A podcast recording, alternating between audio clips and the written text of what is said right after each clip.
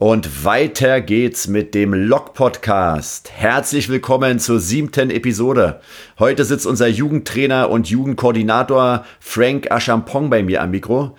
Wir sprechen über seine Trainererfahrung und wie er damit unsere Jugendarbeit auf ein neues Level heben möchte.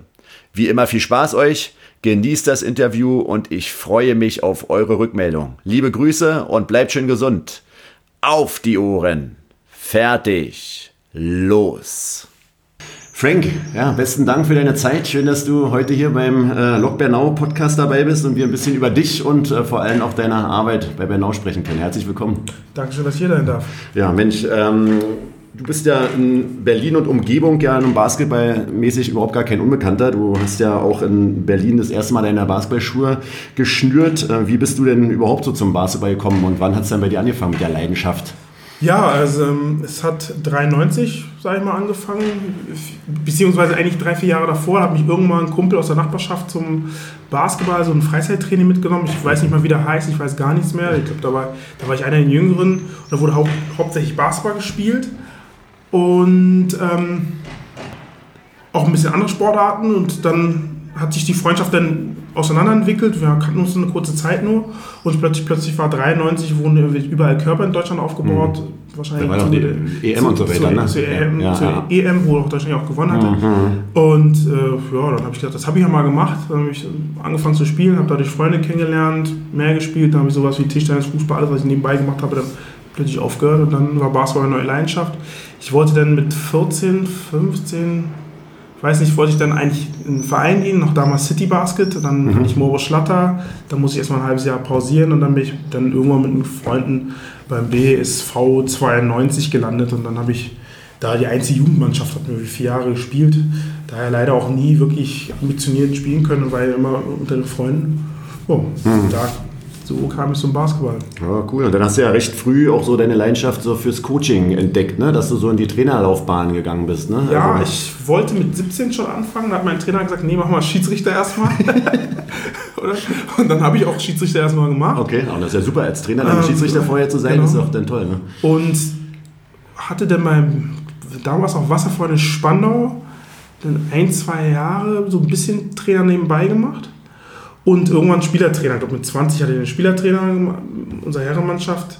Auch aus den Freunden, teilweise aus der Jugend, mit denen ich gespielt habe. Dann haben wir uns beim BSC dann angemeldet und gesagt, okay, dann war ich Spielertrainer, habe ich so ein halbes Jahr durchgehalten, muss ich ehrlich zugestehen, weil mir das als Spielertrainer dann auch ah, schwierig, anstrengend ne? war, ja, war schwierig. Ja, ja. ja und äh, dann hatte ich ein halbes Jahr später durfte ich als Jugendtrainer anfangen und dann seitdem Hast du ja regelmäßig ja überall so ein bisschen, ne? in, in, Berlin ja auch an der Landesauswahl noch mitgemacht und so. Ja, weiter, ne? Landesauswahl, das, bevor ich weg war, habe ich eineinhalb mhm. Jahre ungefähr mitgemacht. Also bei wem warst du, bei Robert? Oder? Bei Robert, ja, da war ich bei Robert. Das war super. Ja, das war natürlich echt. Ja, echt viel mitgenommen, viel gelernt und es war auch eine Leider konnte es halt, also leider oder Gott sei Dank, wie man sehen will, konnte es halt nicht weitermachen. Hätte gerne ein bisschen Bundesjugendlager mit der Truppe gemacht. Mhm. Ich muss halt, dann bin ich ja nach ähm, Bremerhaven gegangen. Genau, also du hast ja dich dann auch entschieden, sagen wir mal, das äh, professionell zu machen, ne? deinen, deinen Lebensunterhalt mit Coaching zu verdienen und äh, ähm, ja, da musstest du ja dann nach Bremerhaven, hast du ja gerade schon gesagt, ne? dann mhm. warst du halt in, in, in Nürnberg, in Kirchheim, ja. hast du halt so deine Erfahrungen gesammelt.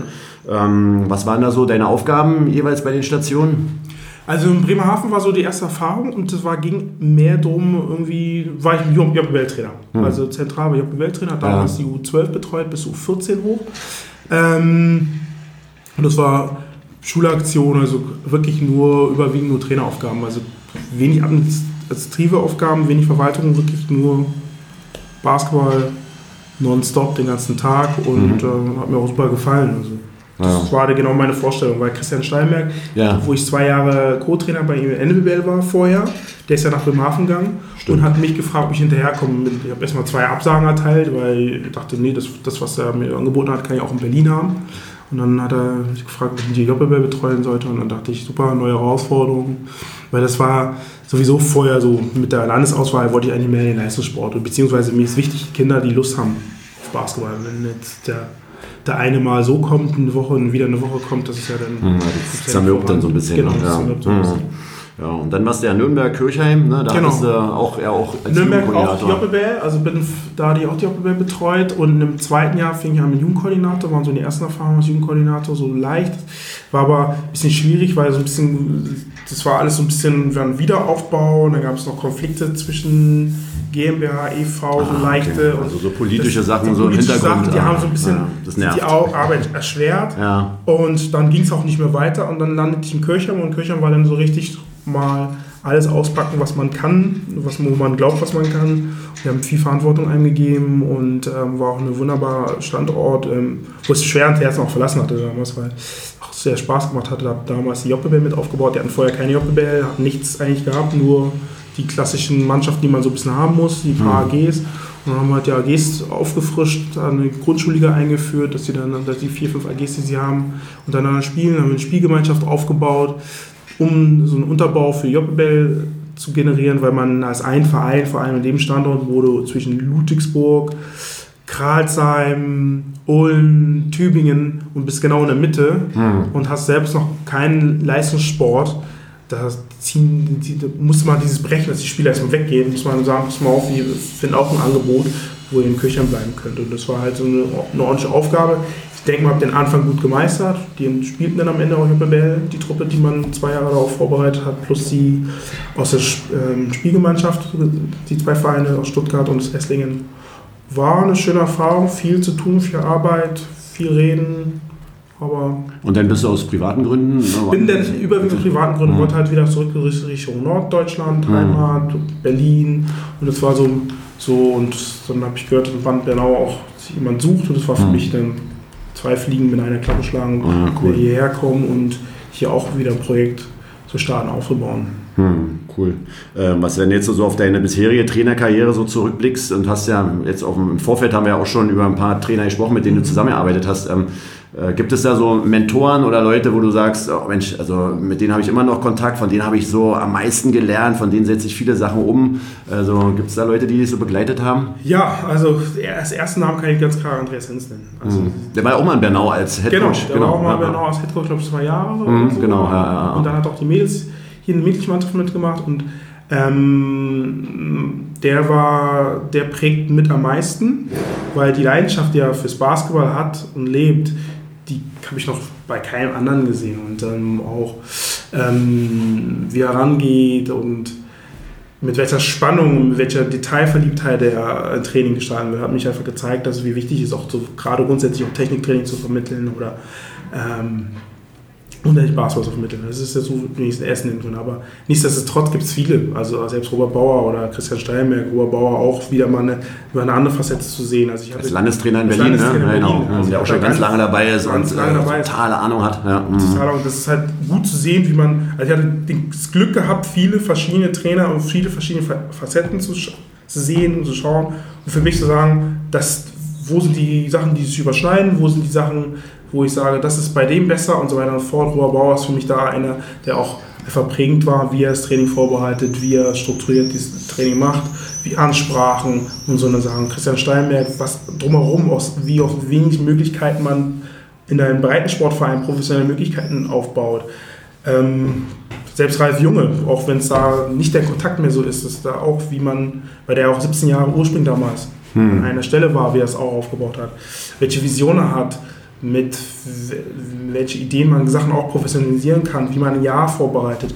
Also das ist, ich kann sagen, konnte aus vielen Sachen schöpfen, aber nichtsdestotrotz sticht Andreas Hinz und auch auch wenn man wahrscheinlich nicht ganz so gut kennt, Gerd Schmidt, weil die beiden beim BSC das gemacht haben. Die haben es halt nicht auf dem, auf dem Breitensportniveau gemacht, aber die Art und Weise, wie sie den Verein führen und weil sie auch, man merkt, alte Hasen, Gerd Schmidt hat die, die A-Lizenz 14. Also, War der, und äh, Andreas sind ja auch, der ist ja. A45, ja, ja, der ist also auch. die, ja, die ja, ersten A-Lizenzen haben gemacht. Also, die würde ich hervorheben, aber nichtsdestotrotz würde ich die anderen Namen jetzt nicht. Ähm, Hm. Ja, was ja dann eine tolle Möglichkeit für dich, äh, so viele so Leute kennenzulernen. Ne? Und wie ist so dein, dein Coaching-Stil? Wie würdest du den beschreiben? So eher ruhig oder doch äh, emotional? Bist du so Marke harter Hund oder mehr so der Spaßvogel im Training? Also, ich, ich würde behaupten, also jeder Ich höre viele verschiedene Sachen, eine gute Mischung aus allem. Ja. Ähm, früher würde ich behaupten, die ersten Jahre nur emotional, also so emotional, dass ich eigentlich gar nicht über das Spiel über nachgedacht habe.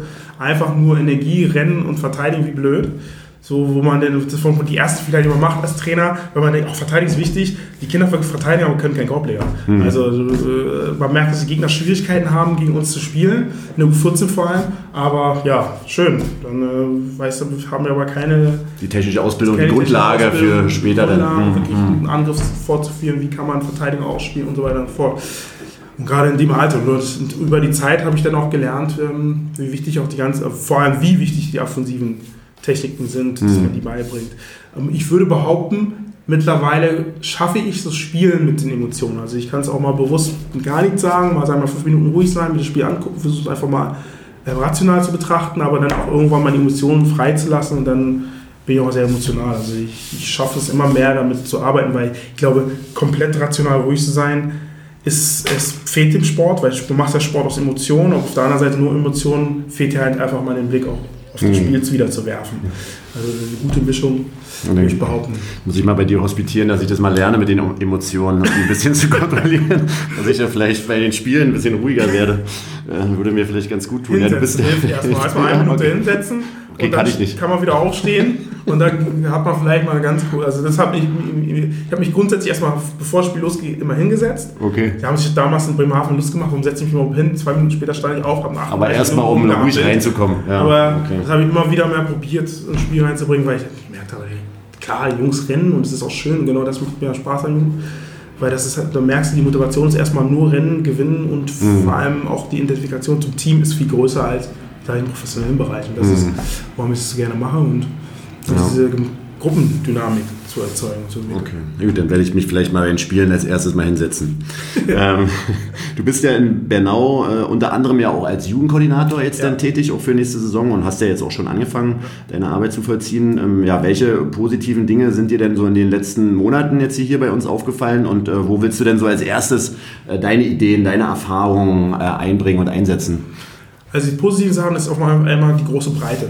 Also dass man einfach sau viele Kinder hat und vor allem die Kinder, die wir haben, finde ich, die haben eine enorme Energie. Also sie haben ja schon so viel Energie, dass man schon so schwer handeln muss manchmal. Aber das ist ja schon mal gut, weil das ist ja besser, als wenn du Kinder zu sehr motivieren musst. Also, also ich bin ja auch an Schulen schon ein paar gewesen und sie welche Sportlichkeit die Kinder haben, also Sachen, die man, äh, wovon man teilweise träumt. Also an anderen Standorten war eher so, die Kinder sind dann doch nicht so sportlich, also jetzt gar nicht böse gemeint, aber sie haben doch nicht so viel Energie und das ist hier gar nicht. Du hast viele Kinder und eine hohe Energielevel, das ist mit der Sachen muss man, kann man deutlich arbeiten. Jetzt muss man Technik Training entwickeln. Das ist auch eine Sache, die ich glaube, die wir grundsätzlich brauchen. Viel Techniktraining, wo man, dass man versteht, dass sie eine gute technische Ausbildung brauchen, Spielfähigkeit entwickeln, die zwei Sachen kombinieren in jedem Training, dass, dass die Kinder damit vorankommen, dass sie einfach wissen, wir müssen schnell spielen, wir müssen aggressiv spielen und wir müssen halt technisch sauber und gut die Sachen anwenden können. Mhm. Weil dann, glaube ich, kann man aus den Standorten enorm viel rausholen, weil es einfach diese Breite hat. Und ich denke, jetzt die erste Hausaufgabe wird sein, immer mehr die Trainer zusammenzuholen, was, wo ich merke, die Trainer sind da, jeder macht für sich so ein bisschen was, was jetzt nicht unbedingt verkehrt ist, aber dass man so eine Gemeinschaft unter den Trainern zu, zu schaffen und das projiziert man über die Kinder und dann gibt es auch so eine gemeinsame Idee, wo wir vorangehen. Da, da überlege ich gerade, wie man das machen muss. Das ist halt, wie man am besten vorgeht. Aber ich glaube, wenn man das gebrochen hat, dass wir, wir wirklich als Team, dass wir uns als Trainerteam verstehen, dann ähm, bin ich mir ziemlich sicher, dass wir dieses und wir versuchen das Wissen untereinander zu verteilen. Mhm. Weil ich glaube nicht, dass man sagt, ich bin derjenige, der das Wissen hat und übertragen soll. Nee, wir versuchen halt die Wissen. Wer mehr Wissen braucht, wird geholfen. Wer weniger Wissen braucht, kann mehr den anderen helfen. Dass wir so eine Wissenspool aufbauen, weil das, das muss entstehen. Weil erst wenn wir als Team hier uns funktionieren, weil es wird immer Trainer kommen und gehen und das ist halt immer die Gefahr. Ein Trainer geht und plötzlich bricht alles zusammen, weil dieser eine Mensch der wichtigste war. Aber wir müssen einen Standpunkt schaffen und sagen, das ist Bernau Basketball und egal, wer kommt, geht vor allem hoffen wir, der kommt vielleicht nochmal wieder, dass wir so, so, so eine. Ja, sie bleiben lange. Das wäre ja auch schön, ne? dass man so eine, eine Identifikation hat. Ne? Ja. Dann bin ich mir ziemlich, ziemlich sicher, dass, dass wir hier viel bewegen können. Mhm. Das ist so für mich, wo ich sage, das ist die erste Baustelle, ohne es jetzt irgendwie negativ zu meinen, wo wir arbeiten müssen, dass wir, weil sonst, wenn wir nicht als Team arbeiten, mhm. können wir auch keine Team, Teamspieler entwickeln. Mhm. Dass wir als Trainer sozusagen gemeinsam besser werden und jeder von dem anderen partizipiert. Ja. Richtig. Okay, ähm, wie wichtig findest du denn so die ganzen Schul-AGs und die ganzen Kooperationen mit Schulen für uns als Verein? Also siehst du das auch als Basis, um ja. auch den nächsten Schritt zu gehen? Oder? Ja, ja. Also es ist unheimlich, also Schul-AG ist unheimlich wichtig. Man muss, die man muss sich fragen, in welcher Form die Schul-AG wichtig ist. Also es gibt ja verschiedene Modelle. Schulvereinsteam, ja, nein. Oder ist es eine AG, wo man reine Kinderbetreuung macht? Muss man gucken, welche Maßnahmen man da ergreifen muss, dass man vielleicht doch ein bisschen mehr Basketball vermitteln kann.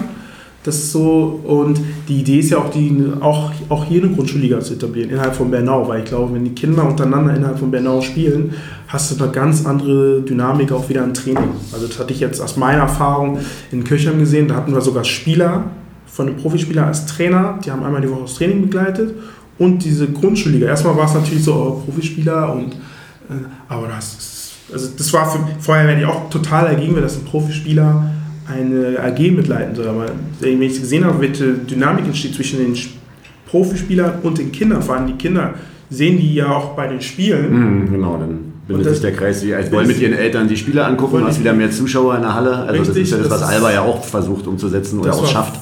Das war Wahnsinn. Also vor allem, du hast ja gesehen, erstmal, die Profispieler haben sich angefangen, gegenseitig zu ärgern, wenn sie gewonnen haben. Also auch bei denen, und man hört das im Training auch manchmal auch ein bisschen, ja, wir haben heute euch geschlagen und sowas. Also es entwickeln sich ja Dynamiken, die, man, die ich vorher gar nicht gedacht habe. Und dann war es so das vermeintlich Finalspiel und dann haben beide Trainer vor dem Spiel gesagt, naja, es geht um die Kinderspiele haben, wer mhm. gewinnt, ist erstmal egal. Aber die Kinder wollten unbedingt gewinnen. Die Kinder haben es auch irgendwie mitbekommen. Und dann sind die Trainer emotional geworden, sind hier und haben gepusht und gefreut. Und das war einfach ein super, so eine Art Finalspiel. Weil wir hatten einfach nur Hin- und Runde, aber es waren genau die zwei, die hätten nochmal gegeneinander spielen müssen. Top, ja. Den ersten Platz. Und also sowas wäre schön, wenn man das ja auch hinkriegen kann, so eine Art ähm, Grundschulliga für Bernau, auch wenn wir bei der Halberliga trotzdem mitmachen. Aber wir brauchen halt etwas, was für den Benauer Sport stehen. Mhm. Mal, ja, und auch die Kinder motiviert, auch wirklich regelmäßig zu dieser AG zu kommen. Ne? Das ist ja das, was auch viele Trainer dann auch immer monieren, dass dann halt immer unregelmäßig kommen und genau. gehen. Ne? Also, weil es so ein bisschen auf freiwilligen Basis ist. Ja, ja. Und du kriegst auch die Schule. Also wir hatten ein, zwei Schulen, womit du keine Kontakt hatten, plötzlich wird die eine Schule gewinnt mhm. und die Rektorin ist ganz anders. Also, mhm. siehst, also es entwickelt sich auch so ein kleinen Thema, was man eigentlich denkt, wir machen das einfach mal und sind ein bisschen beschäftigt, machen ein bisschen Basketball. Das ist halt eine unheimliche Funktion. Die Kinder, die, da hast du auch zehn Kinder mehr im Verein, die kommen, auch wenn es nur zehn sind. Mhm. Das ist ja schon fast eine ganze Mannschaft und es hilft. Also das ist schon. Ja, und mit der Stadt gibt es dann halt auch diese Identifikation, weil ähm, ja, wir haben ja mit Bernau auch schon eine Sport- und Basketball begeisterte Stadt hier. Ne? Genau. Also deswegen ist ja ein großer Vorteil. Das ja, bin ich gespannt. Freue ich mich. Das muss aufs nächste Level bringen. Also ich glaube, also wir wollen ja sowieso dann auch bei den ersten Herren, hat er mit René Schilling jetzt auch mhm. hier gesprochen, er will ja auch bei den ersten Herren äh, ja auch Jugendspieler aus Bernau haben. Bei den Damen wollen wir ja auch äh, weiter Gas geben, dass genau. da auch Jugendspielerinnen äh, mit dabei sind. Äh, das ist mhm. natürlich immer so die, die, die große Frage, wie schaffen wir es denn den, den Leistungsträgern ja auch in unserem Verein Perspektive zu geben, also eine sportliche. Du hast es ja auch schon angesprochen bei dir in Kirchheim, ne? also mhm. mit, mit dem Ort, der zwischen verschiedenen Sachen, wir haben die Nähe zu Berlin, mhm. äh, wo viele dann eventuell zu Alba, auch zu anderen mhm. äh, Programmen gehen. Ähm, ja, was sind so deine Ideen dazu? Na, ich glaube, oder, ja, ich glaube, wir müssten hier ein bisschen differenziert sein. Wir müssen halt einfach, aber das ist auch eine Sache, da muss man behutsam rangehen, aber man kann es nutzen, dass wir für anfangen, die Gruppen so ein bisschen zu trennen nach Leistungen, dass diejenigen, die, die eine höhere Leistung haben oder mehr Talent, wie man so gerne sagt haben, dass man da die auch noch gesondert fördert und diejenigen, die Zeit brauchen, die Zeit auch gibt. Weil momentan viele Gruppen vermischt sind und natürlich so ein bisschen durch die heterogenen Gruppen so ein bisschen beide Seiten eher nicht profitieren. Und dann muss man halt schaffen, dass diejenigen, weil meistens hast du ja diejenigen, die vielleicht noch nicht das Niveau haben, mhm. wenn man die, die noch gesondert rausnimmt und die Zeit geben, kommen sie ran. Und jetzt haben sie nicht die Chance dran zu kommen, weil diejenigen, die es schon führen, und dann hat man eher genau den Gegeneffekt, was man haben will. Es spaltet sich immer mehr. Und ich glaube, man kann da ein bisschen, da muss man ein bisschen schauen, welche Altersgruppen kann man doch mal vielleicht so zusammenwerfen und dass die Anfänger einfach mal Zeit haben, Anfänger sein zu dürfen und diejenigen, die ein bisschen eine mehr Förderung brauchen, vielleicht Individualtraining, das wäre auch die Next Level. Mhm. Also ich glaube, wir haben wirklich eine gute Basis, wie ich schon erwähnt habe, aber es fehlt halt der Next Level, Individualtrainings. Wie kann man es anbieten? Gibt es eine Schule, wo man es vielleicht sogar in die Pause rein kann? Und das sind so die Schritte, und also, dass man halt wirklich oben dran arbeitet, dass man wirklich die individuelle Betreuung besser macht und unten mehr die breite organisiert, strukturiert durch so eine Grundschulliga. Das sind so die zwei mhm. Themen machen muss und bin mir sicher. Und das, und das, wir haben auch in Bernau einen Vorteil, wir haben Jungs- und Mädelsbereich. Mhm. Ja, ja, klar, wir haben super auch talentierte Mädels. Ne? Also, meistens hast du ja. an vielen Standorten nur gute Mädels oder nur gute Jungs mhm. und ja, schaffst das andere nicht zu holen. Wir haben hier beides. Also, Nee, das ist schon was Besonderes, dass beides gleichzeitig hochgezogen wurde ne? und äh, so viel Qualität und Quantität hat. Richtig, ja, da muss man jetzt halt den nächsten Schritt gehen, nächsten Level gehen und es ist halt viel Arbeit. Mhm. Auch gerade auf der Trainerbasis, was du schon sagst. Ne? Deswegen ja. ist, glaube ich, die, die Basis wirklich die Trainerarbeit, äh, genau. um da Leute zu haben, die mit den Kindern und Jugendlichen arbeiten, um sie nach oben zu führen. Ach, nee, das ist cool, da schließt sich der Kreis. Du bist ja auch äh, nach Berlin gezogen. Also du hast ja aufgrund äh, äh, der, der kurzen Wege und überall deines Jobs bist du ja nach Bernau, sorry, nach Bernau gezogen ähm, von Berlin. Wie ist so der erste Eindruck äh, von der Stadt und von den Menschen hier? Super, also ich bin immer froh. Also das war früher, habe ich gedacht, niemals eine kleinere Stadt. Mhm. Aber mittlerweile habe ich auch vorhin so ein bisschen erzählt, bin ich echt froh, da war eine so eine kleine Stadt, wo kurze Wege, gerade weil ich jetzt in Bernau bin, wenn ich mal irgendwo hin will, weiß ich, ich kann so, ich laufe ja vieles auch zu, zu Fuß.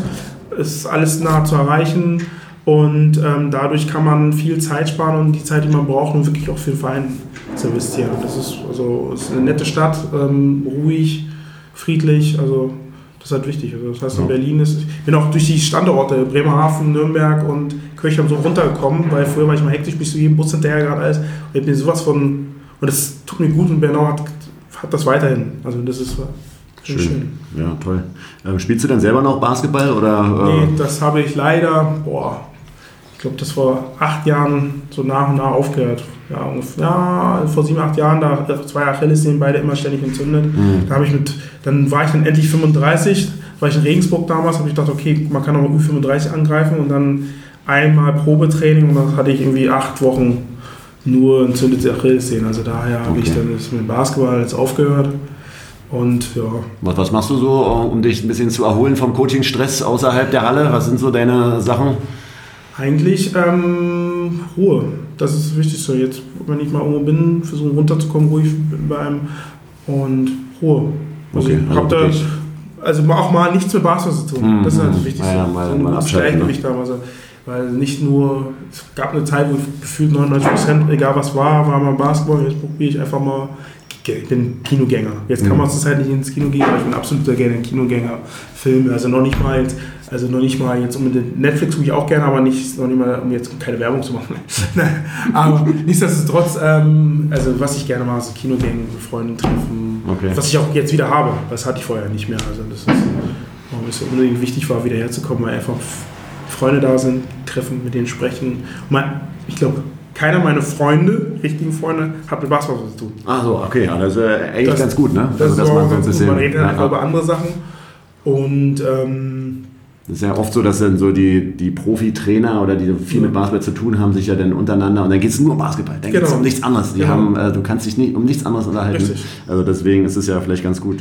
Ja, danke für ähm, auch den Elfmeter gerade mit dem mit Netflix, weil es wäre so ein bisschen meine, meine letzte Frage. Äh, du hast ja wahrscheinlich dann die, die Doku von Jordan gesehen, The Last Dance. Ähm, ja, wie fandest du es?